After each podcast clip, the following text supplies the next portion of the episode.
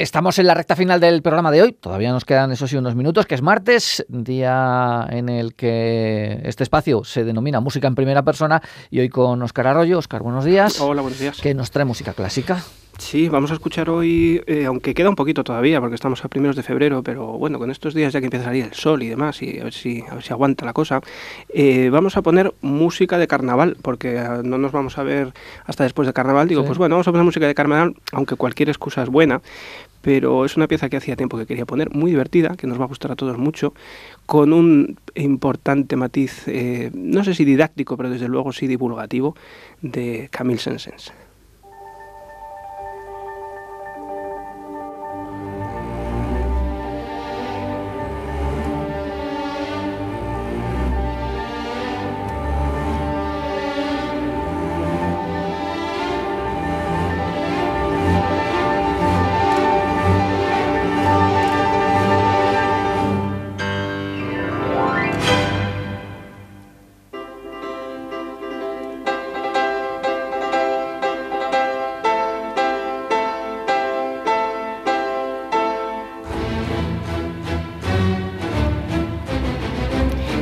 Hay gran cantidad de literatura didáctica o divulgativa, como decía. quizás cuando compramos discos de ese tipo, casi siempre nos encontramos con dos piezas.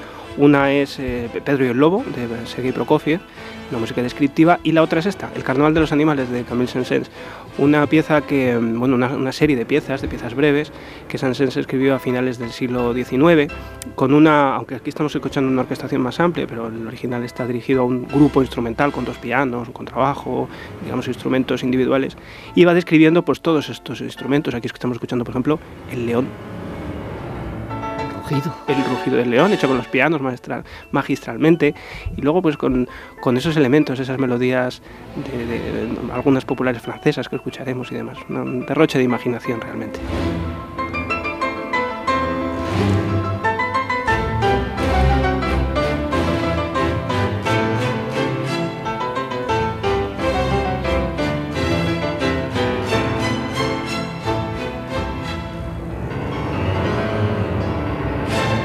Desde luego para, introducirse en la música, para introducir la música en los, peques y en los no tan peques, desde luego, es una obra fantástica porque inmediatamente despierta su atención.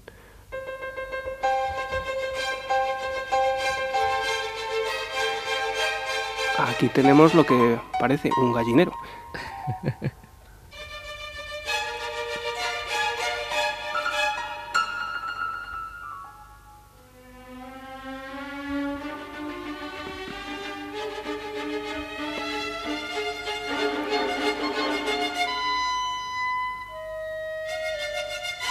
personajes de largas... Eh, no, los personajes de largas orejas los escucharemos después. Estos son eh, realmente gallos y gallinas.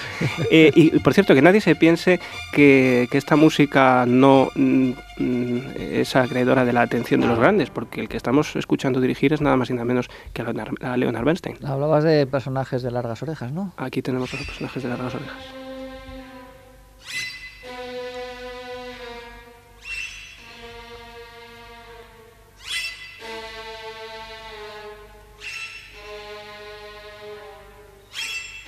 Hay que pensar también en la, estética y en el momento histórico en el que se escribe esto, aunque ahora lo vemos como una obra divertida y demás, pero tiene un punto de crítica social también, por qué no decirlo, en el, final del siglo XIX francés, cuando ya ese, ese hastío ¿no? de muchos movimientos artísticos de la época pues daban a este tipo de trabajos de investigación o de pues de, ir un poco más allá, ¿no? de, diferentes estéticas. Porque son todo piezas muy cortitas. Sí, son números muy breves, además, el, eh, como te digo, la orquestación, aunque esto lo estamos escuchando con una orquesta grande, pero pero el original es con, eh, con eh, instrumentos individuales, digamos, menos dos pianos, que es poco, un poco excepcional que haya dos pianos.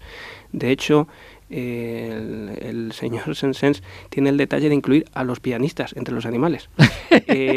hay una, en la penúltima de las piezas, me parece eso, porque las estamos escuchando ahora salteadas, pero creo que en la penúltima, una de las últimas, eh, aparecen los pianistas haciendo escalas, haciendo sus ejercicios gimnásticos en el piano, los dos, eh, los dos pianos, y ese, ese, elemento, como te digo, de crítica ácido que también otro compositor como Saint-Saëns, aunque, perdón, como, como Rixati utilizaría de otra, de otra forma, pero ese, esa cosa ácida, esa crítica ácida estaba presente en, en, la Francia del final de, del siglo pasado. Vamos con un animal con trompa.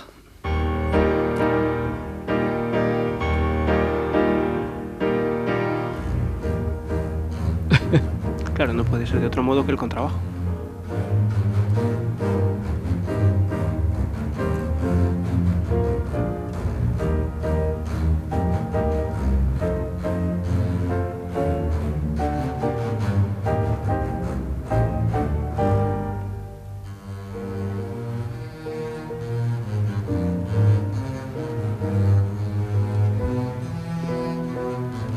Yo siempre que escucho esta pieza lo que más me gusta es que por encima de todo es bonita. Es decir, además de divertida y además de, creativa, original, es bonita. Y eso es lo que es admirable ¿no? los grandes compositores que al final es en lo que se, lo que se busca. Además, puede ser una forma muy bonita para los para principiantes, digamos. Exactamente, sí, es, una estupenda pieza para, para, para adentrar a nuestros eh, peques, a los niños, a, a toda esta gente que dice que no le gusta la música clásica, pero no le gusta porque no la escuchamos.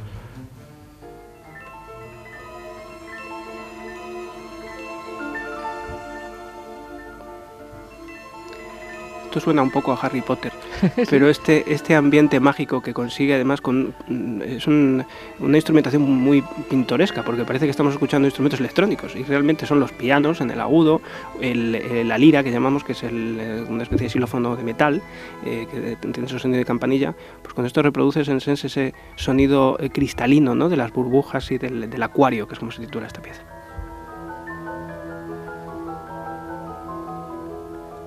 Oye, es verdad, se parece mucho a Harry Potter. A, sí, sí, es, al... sí, está todo inventado realmente. Sí,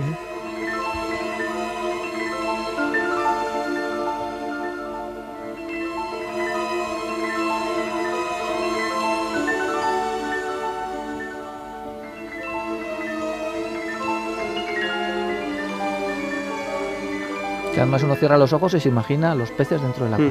Sí, sí, pececillos de colores, el agua, las, las, burbujas y con una con elementos instrumentales totalmente clásicos, o sea que no está ningún elemento electrónico ni ningún tipo de, de distorsión en el sonido, ¿no?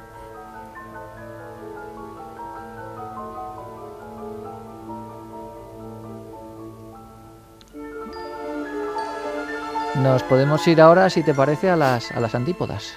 Vámonos, a ver qué nivel tenemos ahora.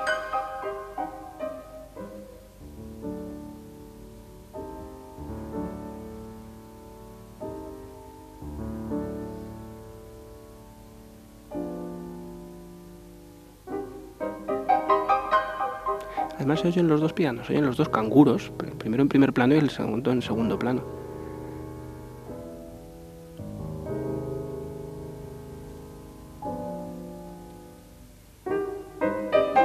Hay un piano más cercano y otro más lejano. Es buen efecto la idea de, de Bernstein, ¿no?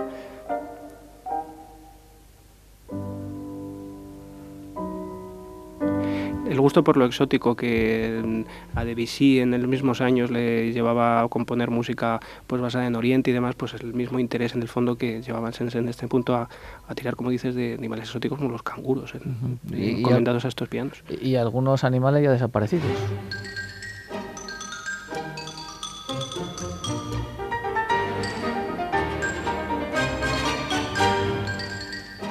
Los fósiles, efectivamente. Eh, además, encomendada a la melodía, es una melodía popular francesa, encomendada al xilófono con este sonido como de huesos. ¿no?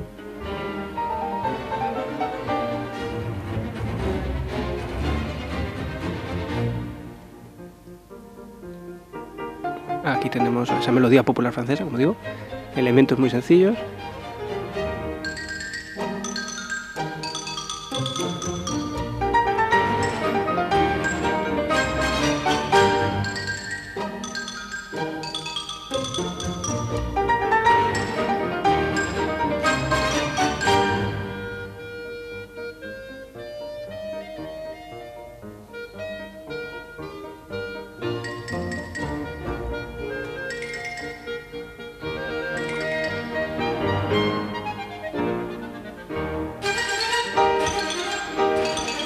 Gran gusto el de Sensens. Hay otro número que no vamos a escuchar ahora porque no nos da tiempo, que son las, tortugas.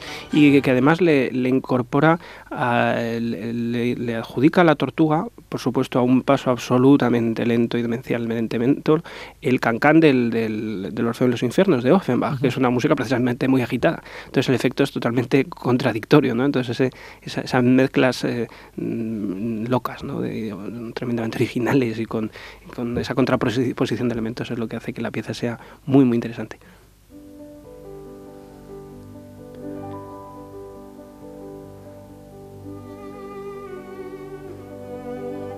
un animal elegante, muy musical, entre otras cosas porque protagoniza un ballet muy conocido. Aquí está el, cisne vestido de blanco, eh, quizá la más eh, famosa de todas las de todos los números del Carnaval de los Animales, encomendado al cello, no puede ser otro instrumento, el, instrumento que tiene la eh, comparte el registro con la voz humana, ¿no? Se, se ve muy bien por dónde se movía.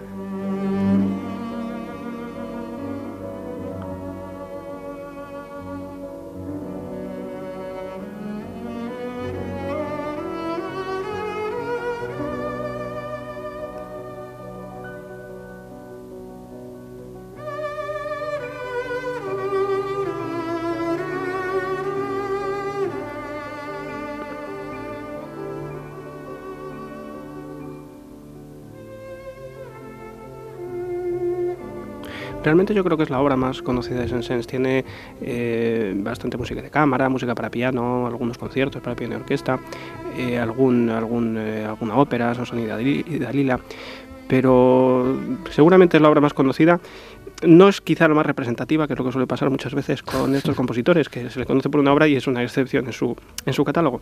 Pero yo creo que le hace justicia también, porque es una obra que se escucha mucho, que se, bueno, que se que acerca la música clásica a la gente y al final yo creo que, que a él eso le gustaría. Y que termina así.